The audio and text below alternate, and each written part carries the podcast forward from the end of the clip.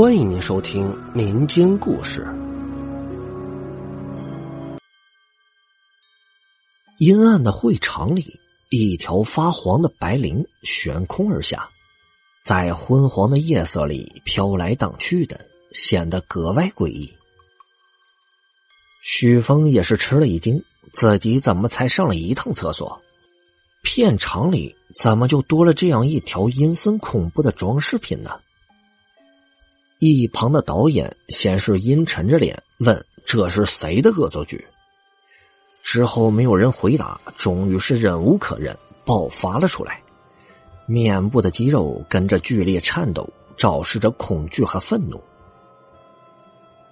也难怪呀，开拍不过一个月的时间，怪事一件接着一件。先是门口被人放了两对死人时用的纸人，后来又有人泼了满墙的狗血，再然后就是这条白绫了。事情越发怪异，会场被一只无形之手给笼罩着，压得所有人都不能呼吸，即便一个轻微的咳嗽也让人胆战心寒。许峰静静的走到墙角坐下，那条白绫在他头前晃来晃去的，末端仿佛系着吐着长舌的女鬼，不停向他翻着白眼。许峰纠结了很久，身边的苏娜半抱着胸，夹烟的手指停在了半空，冷冷的说：“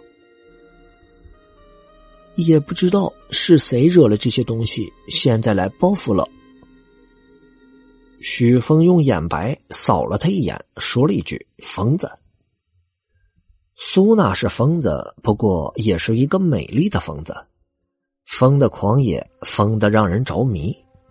所以许峰一眼移到了苏娜的腰下，便再也没有离开。片场散了后，苏娜跳上了许峰的车，去了郊外。深郊荒野正适合寂寞的男女。苏娜坐在他的身上，不住的喘息着。五脏六腑里的炙热，随着这简单而反复的节奏和动作，化为了乌有。苏娜终于喘气如云了，抚着许峰的胸口，娇滴滴的说：“我白天似乎看到了不该看的东西了。”“哦，看到什么东西了？”“女鬼。”他低低吐出两个阴森的字眼，许峰顿时愣了一下。“你神经了吧？”这个时候，苏娜就笑了起来，手指又顺势游移摸索他的着火点，翻到他身上，就说：“我就是神经了。”许峰头顶上两个白嫩的桃子跟着呼吸抖动着，许峰却突然没了兴致。望着车窗，他就想起了张可。张可现在应该在阴间做吊死鬼吧？苏娜是野草，张可是家花。片场里的所有人都知道苏娜，可却没有人知道张可，因为苏娜是许峰的情人，而张可则只属于许峰的独家记忆。张可也是在另一个片场认识的。他记得初见到他的那一眼，她是朵带着体温的玫瑰，穿着黑色体贴的礼服，有着水晶般莹润的嘴唇，五官精致无瑕，惹火的身材粘住了包括许峰在内所有在场的男人的目光。许峰一下子就陷入了温柔陷阱里。之后便是对美人的疯狂追求，终博得美人一笑，得以攀上张可那诱人的公主床。如许峰想象，张可野性动人，动人到让他立刻放弃了长久坚持的人生信条，与之完婚。可蜜月刚过，许峰就有点后悔了。张可的凤凰似乎出乎他的意料。张可非常适度，输赢毫不在乎，用钱呢更是一掷千金的气派。眼见本不多的积蓄日渐减少，许峰就动了离婚的念头。可是美貌并不可以养活自己一辈子，人总是要吃饭的。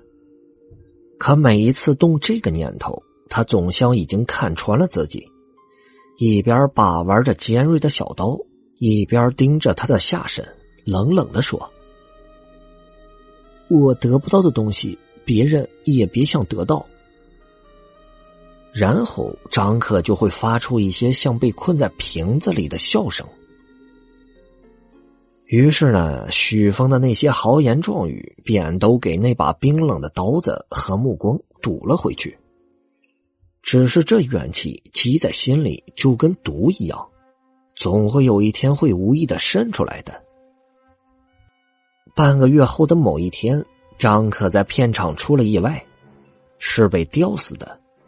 可谁也不知道是许峰偷换了剧情里那本活扣的白絮。换成了死扣的吊绳。